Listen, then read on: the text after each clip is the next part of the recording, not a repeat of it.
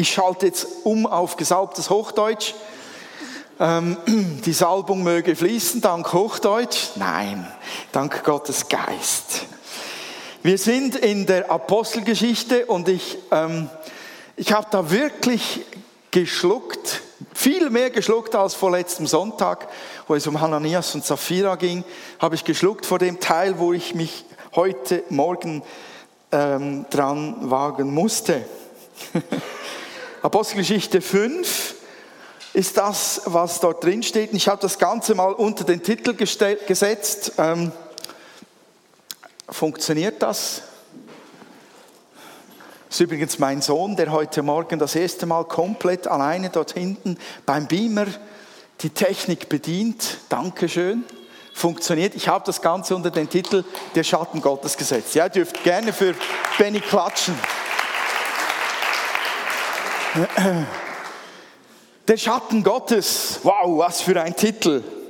Wisst ihr was? Die Geschichte ist auch wow. Was für eine Geschichte. Wer eine Bibel dabei habt, ihr könnt es nachlesen oder ihr könnt hier vorne mitlesen. Apostelgeschichte findet ihr im Neuen Testament nach den Evangelien.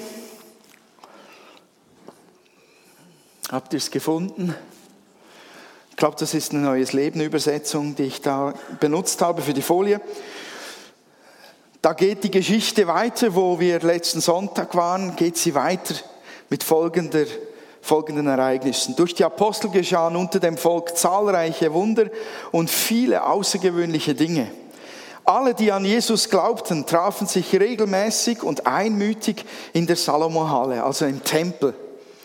Von denen jedoch, die nicht bereit waren, an ihn zu glauben, wagte keiner, in engeren Kontakt mit ihnen zu treten. Aber jedermann sprach mit Hochachtung von ihnen und die Gemeinde wuchs ständig. Scharen von Männern und Frauen kamen zum Glauben an den Herrn. Habt ihr es gelesen? Jetzt sind zum ersten Mal die Frauen erwähnt. Das ist das erste Mal, wo sie erwähnt werden. Bei den Zahlen, die vorher äh, jongliert wurden, waren immer nur die Männer gezählt. Scharen. Und jetzt wird die Zahl nicht einmal mehr benannt. Vermutlich sind schon so viele, dass man einfach sagt, ja, es sind so viele. Man will noch zählen. Scharen von Männern und Frauen kamen zum Glauben an den Herrn. Und überall, wo Petrus hinkam, trug man die Kranken auf die Straße und legte sie dort auf Betten und Matten in der Hoffnung, dass wenigstens sein Schatten auf den einen oder anderen von ihnen falle. Auch aus den Ortschaften rings um Jerusalem strömten die Menschen zusammen. Sie brachten Kranke und von bösen Geistern geplagte zu den Aposteln und alle wurden geheilt. Wow. Da möchte ich, da möchte ich hin. Wer möchte das nicht miterleben? Und wisst ihr, wir können nicht in die Zeit zurückreisen. Wir können aber das was da drin steckt, heute noch herbeibeten und flehen. Ja, erinnert ihr euch, als Petrus und Johannes verhaftet wurden, ein paar Tage vorher? Beiden wurden verhaftet, weil ein Lahmer geheilt wurde und die ganze Stadt in Aufruhr geriet weil dieser von Kindsbeinen an Gelähmte sehr bekannt war offensichtlich und der hüpfte dann nach seiner Heilung im Tempel herum und überall und wahrscheinlich rief er, ich bin geheilt, ich bin geheilt, ich bin geheilt, ich bin geheilt. Und, und dann ähm, bekam natürlich die, die Leiterschaft der Kirche damals bekam Probleme mit dieser Situation, weil ja sie alleine das Monopol zum Heilen hatten. Sie taten es zwar kaum mehr, aber Sie hatten Probleme damit. Die beiden wurden verhaftet und dann, ähm, als sie freigelassen wurden, was geschah da? Habt ihr es noch im Kopf? Die haben gebetet. Wisst ihr es noch? Die haben gebetet und dann haben sie Folgendes gebetet, neben anderen Dingen. Apostelgeschichte 4, 29 bis 31, wer es noch nachlesen möchte. Ich lese es vor. Sie haben damals gebetet, höre nun Herr, wie sie uns drohen, und hilf uns als deinen Dienern furchtlos und unerschrocken deine Botschaft zu verkünden. Erweise deine Macht und lass durch den Namen deines heiligen Dieners Jesus Kranke geheilt werden und Wunder und außergewöhnliche Dinge geschehen. Nachdem sie in dieser Weise gebetet hatten, bebte die Erde an dem Ort, an dem sie versammelt waren, und sie wurden alle mit Heiligen Geist erfüllt und verkündeten die Botschaft Gottes weiterhin frei und unerschrocken. Was wir hier gelesen haben, ist die Antwort auf dieses Gebet. Sehen wir das? Das ist eins zu eins die Antwort auf dieses Gebet. Und für mich heißt das, Gott liebt solche Gebete. Er will sie erhören. Gott will diese Gebete hören, so verrückt wie sie klingen. Wir getrauen uns ja kaum noch solche Dinge zu beten. Zu viele Enttäuschungen, zu lange warten darauf und, und, und. Da stapelt man lieber tief, oder? Dass man auf der sicheren Seite nur nicht zu sehr risikofreudig beten. Könnte noch sein, dass es geschieht oder dass ich enttäuscht bin, wenn es nicht geschieht. Aber Gott erhört dieses Gebet und für mich gibt es nur einen Grund, warum er es erhört, weil er seine Kinder liebt und weil er den Menschen zeigen will, ich bin lebendig. Und Jesus ist tatsächlich der Sohn Gottes gewesen. In seinem Namen sollen diese Wunder geschehen. Gott will den Anstoß geben durch die Wunder und Zeichen, den Anstoß geben zum Glauben. Menschen sollen glauben können. Das ist Gottes Wunsch. Gott möchte sich nicht verstecken und verbergen. Er will sich offenbaren, darum haben wir die Bibel. Deshalb haben wir diese Worte, weil Gott sagt, ich will mich zeigen. So bin ich, der bin ich und ich möchte, dass ihr mich kennenlernt. Und seine Wunder und Zeichen sind so Leuchtfeuer dafür, dass er uns liebt und dass er auch tatsächlich uns heilen und befreien und wohltun will. Und dann kommen die Menschen scharenweise zum Glauben weil die Geschichte von dem Gelähmten die Runde macht und jetzt sind alle fixiert auf Petrus wegen dieser Heilungsgeschichte dort mit dem Lahmen, weil jeder erzählt, der irgendwas davon gehört hat, dass Petrus seine Hand ausgestreckt hat und dann stand er auf. So, die sind fixiert auf Petrus, weil die haben natürlich nicht theologisch überlegt. Ja, es war ja nicht der Petrus, sondern es war der Geist Gottes in ihm. Die haben gesagt, wenn Petrus kommt, wenn Petrus kommt, wenn du eine Chance hast, schau dazu, dass man ihn berühren kann, wenn du krank bist. Und diese Anziehungskraft dieser Wunder, die da geschehen, die erinnern mich an etwas. Euch auch? Diese Worte, wenn wir doch nur, wenn doch nur der Schatten von ihm auf uns fallen würde, erinnert mich an Jesus. Damals, ich glaube, ich habe den Vers noch hier, äh, nein, ich habe ihn nicht.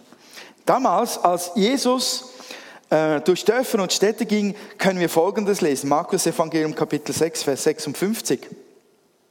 In allen Dörfern, Städten und Gehöften, in die er kam, legte man die Kranken auf die Plätze und Straßen und bat ihn, er möge sie doch wenigstens den Saum seines Gewandes berühren lassen. Und alle, die ihn berührten, wurden geheilt. Daran erinnert mich das. Das ist fast genau die gleiche Situation. Nur bei Petrus gibt es noch eine Steigerung. Nicht einmal etwas Substanzielles soll berührt werden. Nicht einmal der Saum, sondern der Schatten. Der Schatten soll mich berühren, dann würde ich gesund werden. Ja Leute, wie geht das denn? Ich meine, einen Saum berühren, zupf mal am Hemdsaum deines Nachbarn oder am Pullover, einfach nicht an den Ohren oder an der Nase. Aber da kannst du etwas greifen. Spürt ihr das? Nicht fest, nicht festdrücken. Nicht reissen. Hau sie. Ist doch lieb zu deiner Frau. Aber ihr spürt da etwas, ihr habt etwas zwischen den Fingern. Und hier hat man nichts zwischen den Fingern. Der Schatten. Das ist eine Steigerung. Für mich passiert das, was Jesus gesagt hat, die werden noch größere Werke tun, als ich es getan habe. Es braucht nicht einmal mehr eine Berührung und es geschehen die Wunder. Aber wie geht das denn, Leute? wer heilt hier eigentlich? Schatten, der befreit von Dämonen und gesunde, äh, Kranke gesund macht. Schatten hat ja keine Substanz. Was geht da ums Himmels Willen vor sich? Da werden keine gesalbten Worte gesprochen. Da kommt kein Ministry-Team und legt die Hände auf und betet tolle Worte. Da fließt kein Salböl, wie wir nachlesen können, Jakobus Kapitel 5. Nichts. Kein Vater unser wird gebetet. Er geht einfach durch die Leute. Wer heilt hier? Wer befreit hier? Und wisst ihr was? Petrus hat es schon beim Lahmen deutlich gemacht. Er hat schon damals gesagt, durch die Macht des Namens Jesus wurde der Lahme geheilt. Was seht ihr uns an, als ob wir den gesund gemacht hätten? Geht doch gar nicht, hat Petrus immer gesagt. Das war nur Jesus allein. Und wenn jetzt hier der Schatten heilt, dann heilt auch hier Petrus nicht. Es liegt nicht in der Kraft von Petrus. Wer heilt dann hier? Ich komme zum Schluss. Hm. Es muss Jesus wieder sein, aber der ist ja nicht da, oder? Der ist ja im Himmel. Jetzt sehe ich nickende Leute, jetzt bin ich enttäuscht. Okay, macht nichts. Wir sind nicht in einer Prüfung. Aber ich finde es unglaublich spannend, als ich das so durchgedacht habe, habe ich mir wirklich gesagt, ja, ist ja logisch, Jesus ist in Petrus. Gott ist in Petrus lebendig. Gott lebt in ihm im Heiligen Geist. Und wenn der Schatten nicht heilt und wenn Worte nicht heilen und wenn Salbung nicht heilt, Öl nicht heilt, Hände auflegen nicht heilt, dann kann es nur die Präsenz Gottes in Petrus sein, die Gegenwart von Gott, die hier souverän einfach sich ausbreiten kann und die Leute gesund macht. Diese Gegenwart Gottes in Petrus, die habe ich gesehen, als ich den Titel ähm, fixiert habe auf der Schatten Gottes. Eigentlich fällt nämlich der Schatten Gottes auf diese Leute sonst würden sie nicht gesund werden.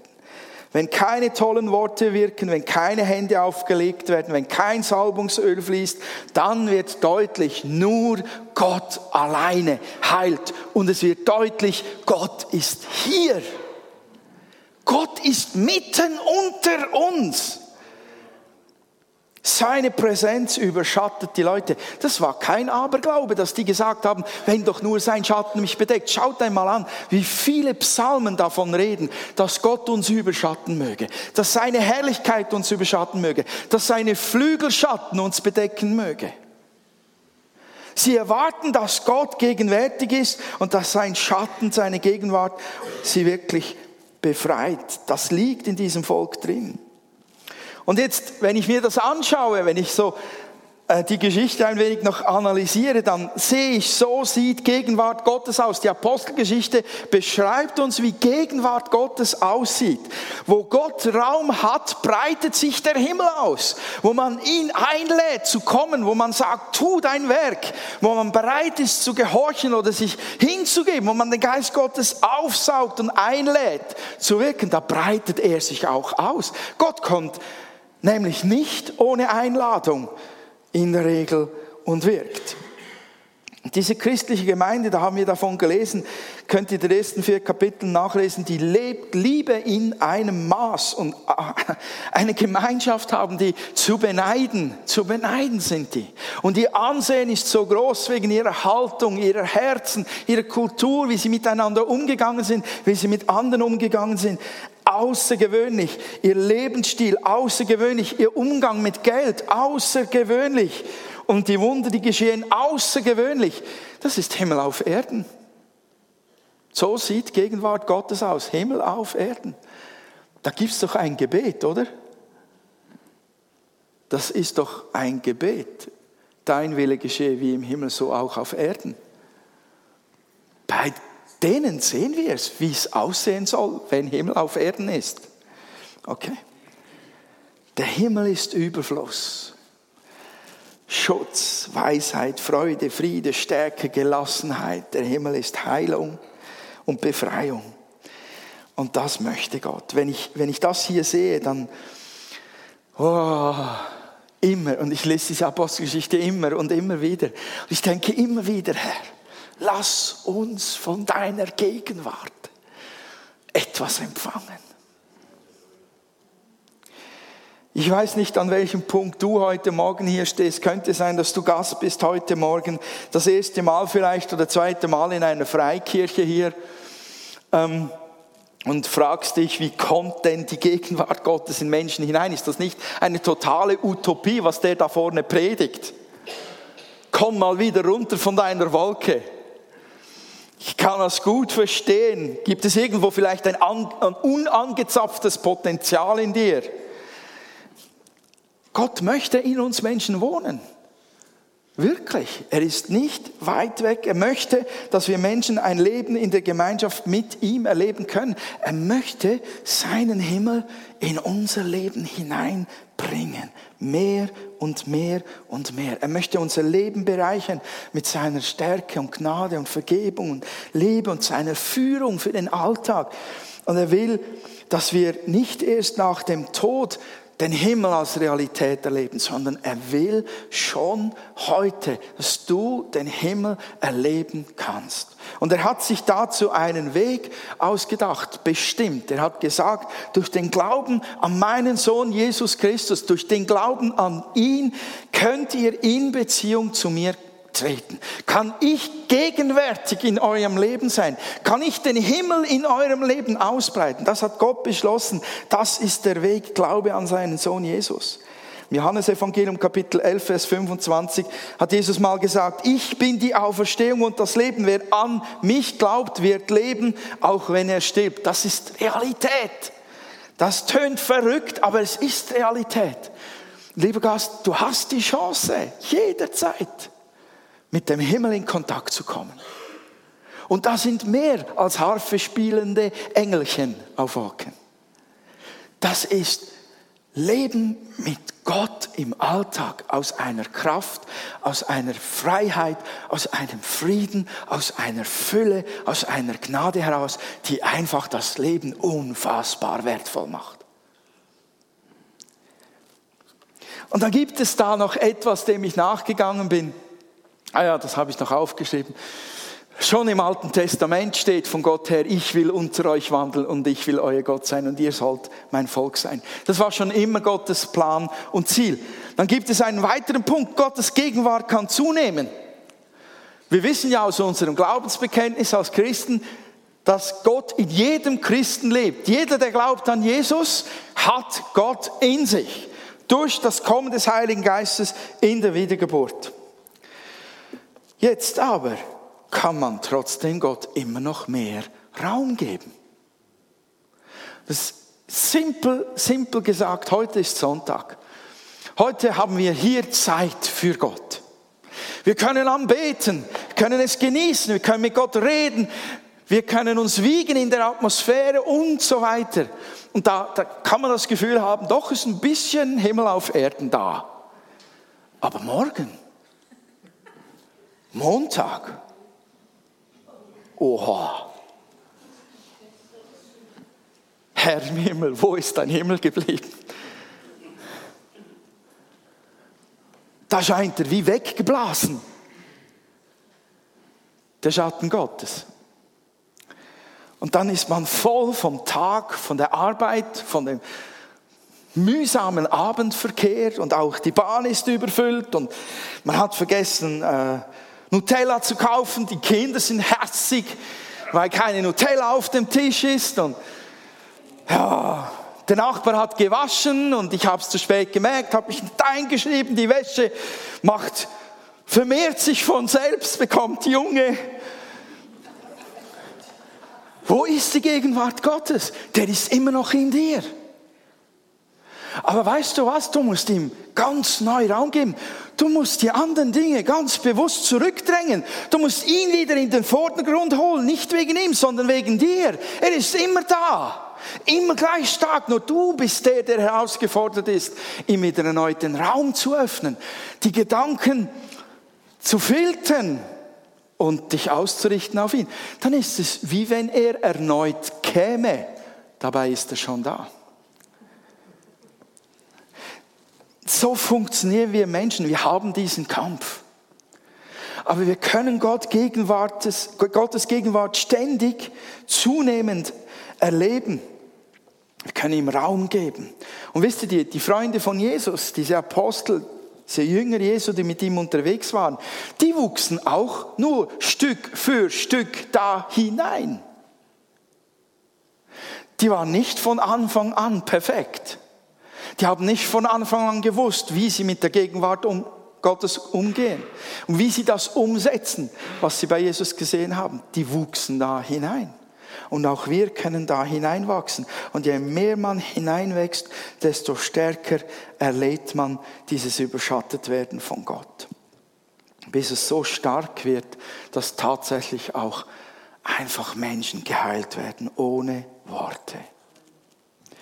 Wir sind Haus Gottes. Das ist für mich ganz wichtig. Für mich ist die Heilung nicht einmal das Wichtigste und die Befreiung all dieser Leute, sondern für mich ist heute Morgen diese Gegenwart Gottes das Wichtigste, dass wir sehen, erlebt in jedem Christ, dass diese Gegenwart kann zunehmen und dass wir von dieser Gegenwart leben und dass das Umfeld, das von diesem Himmel berührt werden möchte und glaubt mir, die Menschen um uns herum wollen berührt werden vom Himmel. Vielleicht hat man nicht das Gefühl, dass es wirklich um Gott geht, aber jeder sehnt sich mehr, nach mehr Frieden. Jeder sehnt sich nach mehr Stärke. Jeder sucht nach mehr Glück und jeder sucht nach mehr Trost in der Not. Wir sind Träger seiner Gegenwart. Wir sind Haus Gottes. Jeder, nicht diese Kirche, sondern jeder einzelne von uns. Du hast den heiligen König aller Könige in dir. Er ist gegenwärtig. Wenn dein Schatten Schatten wirft, wenn dein Körper Schatten wirft, wirft Gott auch seinen Schatten. Und er möchte sein Reich, seine Gegenwart demonstrieren. Was für ein Vorrecht. Was tust du, damit Gottes Gegenwart in deinem Leben zunimmt? Wir können nicht einfach nur davon träumen und sagen, ja, schön wär's. Wir können etwas tun. Da sind wir ja so glücklich, wenn wir was tun können, oder? Das ist gar nicht so einfach zu, zu fassen, was wir tun können, damit die Gegenwart Gottes zunimmt. Ich finde das noch schwierig zu beschreiben. Ganz sicher ist einmal, wir können ähm, natürlich in, in dem, was uns Jesus gelehrt hat, drin leben lernen. Wir können es ihm nachmachen. Und dann können wir auch die zerstörerischen Dinge, die uns nicht gut tun, die unseren Mitmenschen nicht gut tun und die Gott keine Freude machen, die können wir vermeiden. Das trägt auch dazu bei, dass Gottes Gegenwart da ist, nicht gebremst wird, sondern freigesetzt wird. Und da gibt es diese wenig greifbaren Dinge, ich benenne sie mal mit auftanken, aufladen, durchdringen lassen von ihm, in seiner Gegenwart sein, Zeit geben, ihm zuhören, auf seinem Schoß sitzen und sagen, Herr, ich bin, die, ich bin da, erfülle mich mit deinem Geist, mit deiner Gegenwart, sättige mich. Ich bin ein Fass, frisch geputzt, fülle es auf mit deinem Lebenswasser. Knuddel mich. Kein Witz. Ich sitze manchmal da und sage, Herr, ich brauche deine Umarmung. Knuddel mich. War vor, einer, vor einiger Zeit, da war ich so ausgelaugt, so müde. Und da traf ich einige Leute ähm, und ich habe vorher Gott gebeten, umarme mich. Ich brauche eine massive Umarmung von dir, die mich richtig stärkt. Da treffe ich Leute aus dem Ausland und sage Hallo und der erste hechtet mich an und knuddelt mich. Der zweite hüpft mich an und knuddelt mich. Es war herrlich, weil ich es als etwas von Gott empfangen habe. Und weißt du, dass Gott dich auch umarmen will? Ja, Anbetung und Beten, das sind all diese Dinge, von denen wir eigentlich wissen, die laden Gott ein, sich auszubreiten in meinem Denken, in, in meinen Emotionen, in meinem Geiste. Das sind die Dinge. Was tust du, damit er sich ausbreitet? Nimmst du dir dazu Zeit? Ist dir das wichtig? Das ist das Entscheidende. Sehnst du dich danach? Hast du ein Verlangen nach ihm? Und dann ähm, denke ich, wenn das Raum gewinnt, dann grenzt du die anderen Dinge auch aus, wie Hass und Betrug und Unversöhnlichkeit und all diese Dinge, die die Gegenwart Gottes bremsen. Aber das Erste und das Wichtigste, und damit komme ich auch zum Ende, das ist für mich ganz, ganz wichtig. Wir sind so menschlich geprägt, wir sind so auf das Greifbare ausgerichtet, wir sind so kritisch erzogen hier als, als Christen, wir sind so unfassbar ähm, darauf versessen, alles getestet zu haben, bevor wir wirklich mal glauben. Es ist wirklich wichtig, dass wir uns bewusst werden, wie wichtig das ist, dass uns bewusst ist, dass wir um die Gegenwart Gottes wissen. Sie suchen, sie bewahren und ausbauen wollen. Es muss uns klar werden, er lebt in mir. Und er lebt nicht irgendwo in einer Schachtel, ganz versteckt der nimmt mich ein, der soll mich einnehmen. Gott ist in dir. Und wisst ihr, ich glaube, wenn man sich dessen bewusst wird, wenn man nur diese Sache greift und festhält, jeden Morgen aufsteht und sich sagt, danke bist du in mir, du bist lebendig in mir, dann verändert das uns. Es verändert uns. Wenn wir mit diesem Gedanken in das Zimmer unserer Kinder gehen und dafür beten, weil sie gerade gelitten hatten in der Schule, wir beten anders. Wenn wir in dem Bewusstsein leben, dass Gott in uns lebendig ist, dann stehen wir anders am Arbeitsplatz. Und ich glaube, es verändert unser Denken und unser Herz, sodass auf einmal tatsächlich diese Kraft auch freigesetzt wird von der Gegenwart Gottes.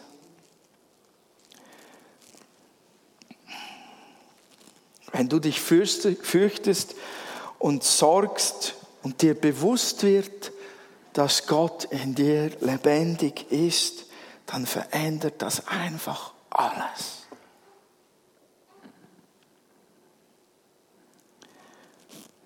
Und ich möchte, dass wir Gott Raum geben, dass wir seine Gegenwart suchen, weil ich in der Apostelgeschichte sehe, dass dann Himmel auf Erden sich ausbreitet. Nicht immer in jeder Perfektion, sondern mit allen Schattierungen, die wir mit hineinbringen. Aber ich möchte das nie, nie vermissen diese Präsenz Gottes unter uns. Amen.